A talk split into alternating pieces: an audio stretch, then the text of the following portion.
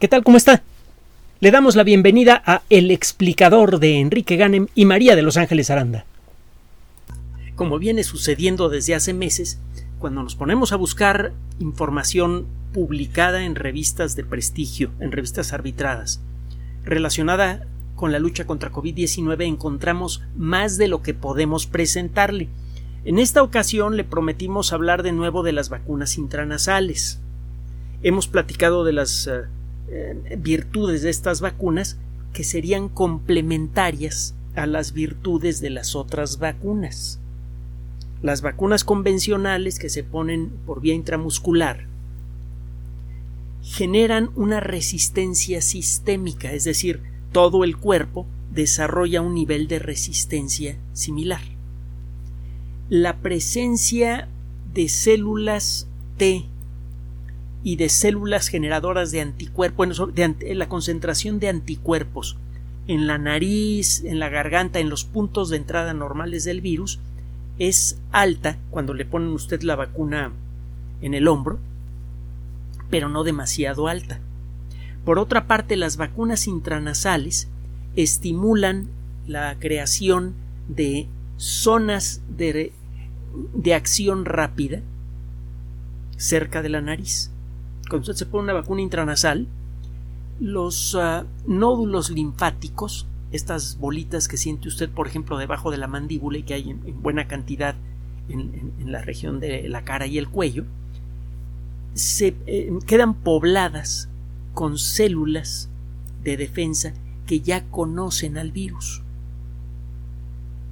Esto le hace más difícil la entrada al virus, al, a, la nariz, a la boca, y esto reduce en mucho el riesgo de una infección.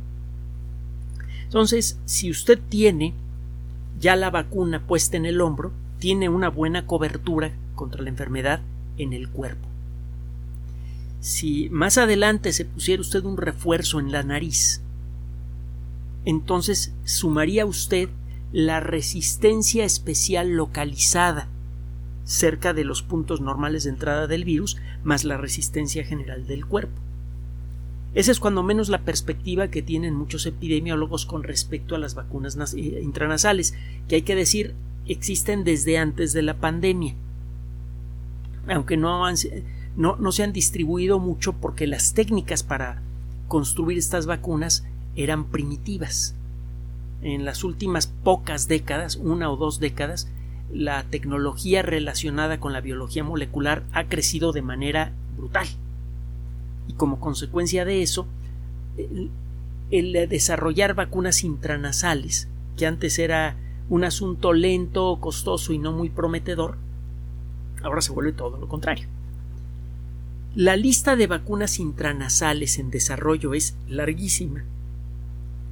En China, por ejemplo, está en desarrollo una vacuna intranasal que ya va muy avanzada, pronto le vamos a platicar de ella. Eh, es una eh, vacuna que comenzó a probarse, se iba a probar aquí en México y en otros países. Las únicas pruebas que se han realizado hasta el momento se han hecho en Tailandia, la Butanvac. Pero ya, ya platicaremos de ella. Tenemos aquí una notita que fue publicada en Science Translational Medicine. Hemos platicado antes de este término, este término en realidad es más amplio, se habla de disciplinas eh, translacionales, el término en castellano suena un poco tosco. La idea es la de convertir eh, la, idea, la teoría, una teoría bien fundamentada en algo práctico. Las, eh, las disciplinas translacionales, las que trasladan algo, se encuentran a mitad de camino entre las ingenierías, que son ciencia aplicada, conocimiento práctico aplicado, y las ciencias básicas. Las disciplinas translacionales lo que pretenden hacer es convertir el conocimiento básico en los elementos que necesitan las ingenierías para producir resultados. Una ingeniería es una ciencia aplicada que tiene eh, a veces más complicaciones interesantes que las ciencias básicas. Es el caso de la medicina, por ejemplo, que es una disciplina aplicada. Pues bien, eh, en la revista de Editorial Science que se dedica a la medicina translacional, es decir, a, la investigación médica que pretende convertir el conocimiento generado en laboratorios de investigación eh, genética, de biología molecular, etcétera, etcétera, en algo práctico, en esa revista, de esa editorial de gran prestigio, aparece un resultado de unas pruebas realizadas por investigadores del Instituto Nacional de Alergias y Enfermedades Infecciosas. Acuérdese que en Estados Unidos, y esto pasa en muchos otros países que tienen ciencia muy avanzada, existe muchas veces una red de laboratorios de investigación muy tupida y cada centro de investigación está muy bien dotado y la gente que trabaja allí se dedica única y exclusivamente a investigar. No andan como frecuentemente sucede en, eh, nuestro país, en donde un científico tiene que justificar su sueldo también dando clases a nivel eh, intermedio o a nivel intermedio, es decir, a nivel licenciatura, a veces a nivel maestría o doctorado. Eh, la gente que trabaja allí se puede dedicar todo el tiempo a hacer investigación y tiene como obligación el crear conocimiento científico que sea útil para el desarrollo de alguna disciplina. Por ejemplo, en el centro eh, existe una red de laboratorios de investigación en los Estados Unidos dedicados a la salud, que son los Institutos Nacionales de Salud, National Institutes of Health, por sus siglas en inglés NIH, y uno de ellos es el Instituto Nacional de Alergia y Enfermedades Infecciosas, por sus siglas en inglés NIAID búsquelo así, wiki espacio N-I-A-I-D. Incluso eh, mm, según el, eh, el, idioma que elige usted para la descarga en la Wikipedia, va a ver la fotografía del instituto. Este instituto ha estado muy activo desde el inicio de la pandemia por eh, razones obvias. Estudia enfermedades infecciosas y también estudia alergias. Recuerde que el COVID-19 grave parece ser una forma de reacción alérgica al virus, algo parecido a una reacción alérgica al virus. Pues bien, estos investigadores lo que hicieron fue probar cómo funciona una vacuna que ya ha sido probada en seres humanos, pero por vía nasal. Estas pruebas se realizaron en hámsters y en simios. Con muy con modificaciones realmente menores, el mismo líquido que le ponen a usted en el brazo se lo pusieron por la nariz a estos animalitos. Y eh, lo primero que hicieron fue comparar eh, cómo cambiaba la respuesta del sistema inmune de un hámster, bueno, de un grupo de hámsters, cuando algunos de ellos les inyectaban directamente la vacuna y a otros se las daban por la nariz. En ambos casos, esto es muy interesante, la vacuna protegió a los hámsters de la enfermedad grave. Los animalitos no vacunados perdieron peso, empezaron a mostrar signos de daños en el pulmón. Los animalitos vacunados eh, quedaron completamente protegidos. Lo que sí es interesante, y es lo que se sabe de otras vacunas intranasales los animalitos que recibieron la vacuna intranasal también tenían mucho menos virus infeccioso en sus pasajes nasales. Cuando usted está vacunado y se expone al virus, el virus logra entrar al cuerpo. Lo que pasa es que al poco tiempo lo hacen pomada las defensas del organismo. El caso es que usted puede encontrar virus activo en la nariz y en la garganta de una persona vacunada, incluso cuando la persona no va a desarrollar la enfermedad, también cuando la desarrolla de manera asintomática. En los animalitos a los que les pone la vacuna por vía intramuscular, pasa lo mismo. Usted toma muestras de la nariz, de la garganta de sus animales y encuentra virus activos, si los expone a un ambiente con virus. Los animalitos que recibieron la vacuna intranasal quedaron protegidos pero además en su nariz y en su garganta hay mucho menos virus activos. Luego se hizo el experimento con cuatro simios. A cuatro simios se les dieron dos dosis de vacuna intranasal. Es decir, se les pusieron las dos dosis de AstraZeneca, pero por la nariz. Y el resultado fue esencialmente igual que en los hámsters. Da usted una dosis, sí aparecen anticuerpos, pero no muchos. Se espera usted el tiempito que ya conoce, da la segunda dosis y los anticuerpos se van para arriba. En el nivel de anticuerpos que encuentra usted, la concentración de anticuerpos que encuentra usted en los simios vacunados por la nariz, es similar al nivel de anticuerpos, a la concentración de anticuerpos de, la de las personas que han sido vacunadas con, la, con el AstraZeneca clásico, inyectado. Es decir, hasta donde se puede decir, la vacuna de AstraZeneca, prácticamente como sale del frasquito, si la pone usted por la nariz produce el mismo efecto, pero además protege contra, contra la presencia del virus en personas ya vacunadas en nariz y garganta. Eh, no se sabe exactamente hasta dónde va a llegar esta diferencia entre seres humanos y simios. No se sabe si al cabo de algunos meses la resistencia va a ir cayendo más rápidamente, la resistencia contra la enfermedad va a caer más rápidamente en los simios vacunados por la nariz que en los simios vacunados por vía intramuscular. Se cree que no, no hay motivo para que esto ocurra, pero hay que averiguarlo, ¿sí?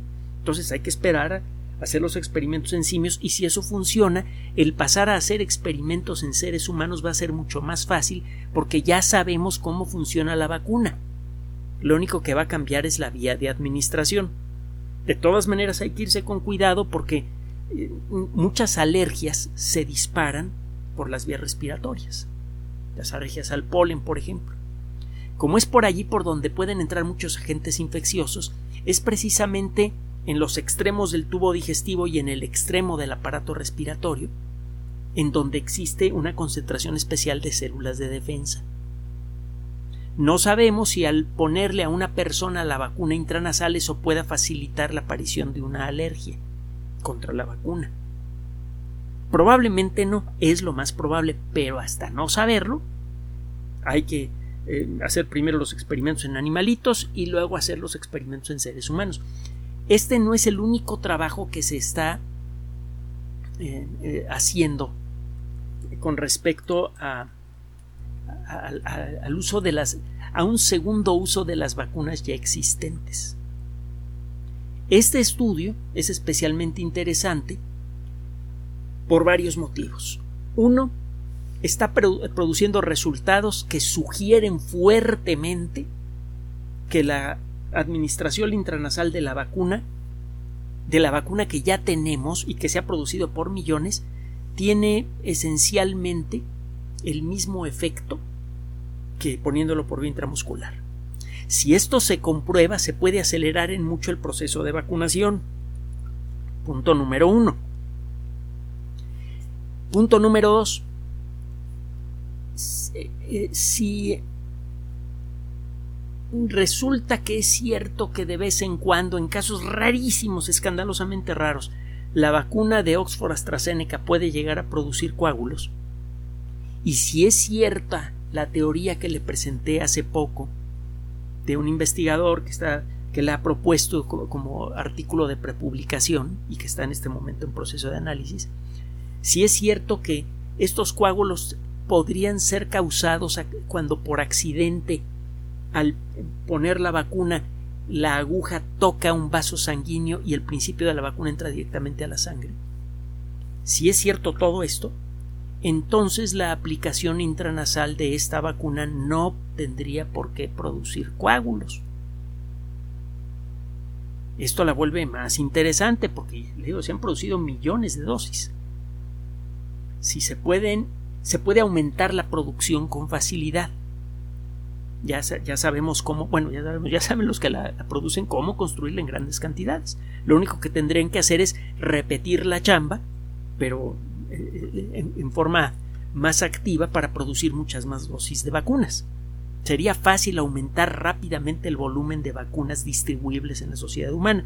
Si resulta que además desaparece ese riesgo o se hace mucho más raro, pues la vacuna se eh, se, vuelve de nuevo uno de los mejores aliados en la lucha contra COVID-19 en cualquier país del mundo, incluso en los más rejegos contra, eh, contra la vacuna.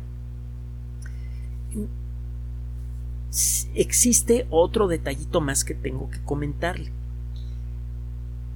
Parece que muchas infecciones asintomáticas ocurren precisamente en los puntos de entrada normales para el virus. Parece que mucha gente que enferma de manera asintomática, gente vacunada que llega a desarrollar eh, la enfermedad asintomática, parece que mucha gente, repito, eh, tiene la infección asintomática en la nariz o en la garganta. Si resulta que la aplicación de la vacuna intranasal genera una eh, un mayor nivel de alerta de las defensas en los puntos posibles de entrada del virus, nariz, garganta, por ejemplo, eso significa que el número de infecciones asintomáticas se iría prácticamente al suelo. En la actualidad, la gente que recibe las vacunas que ya existen casi siempre queda completamente protegida contra la enfermedad tiene una cierta probabilidad de desarrollar la enfermedad asintomática o la enfermedad ligera, sobre todo con la variante Delta. Pero si resulta que al aplicarse la vacuna por la nariz se refuerza el sistema inmune de manera particular en la nariz, entonces se podría plantear el, empezar ya a producir la vacuna intranasal en grandes cantidades para que la gente no vacunada y la que ya está vacunada se la ponga. Probablemente la gente vacunada se pondría una sola dosis de refuerzo por la nariz. La gente que todavía no está vacunada recibiría dos dosis por la nariz.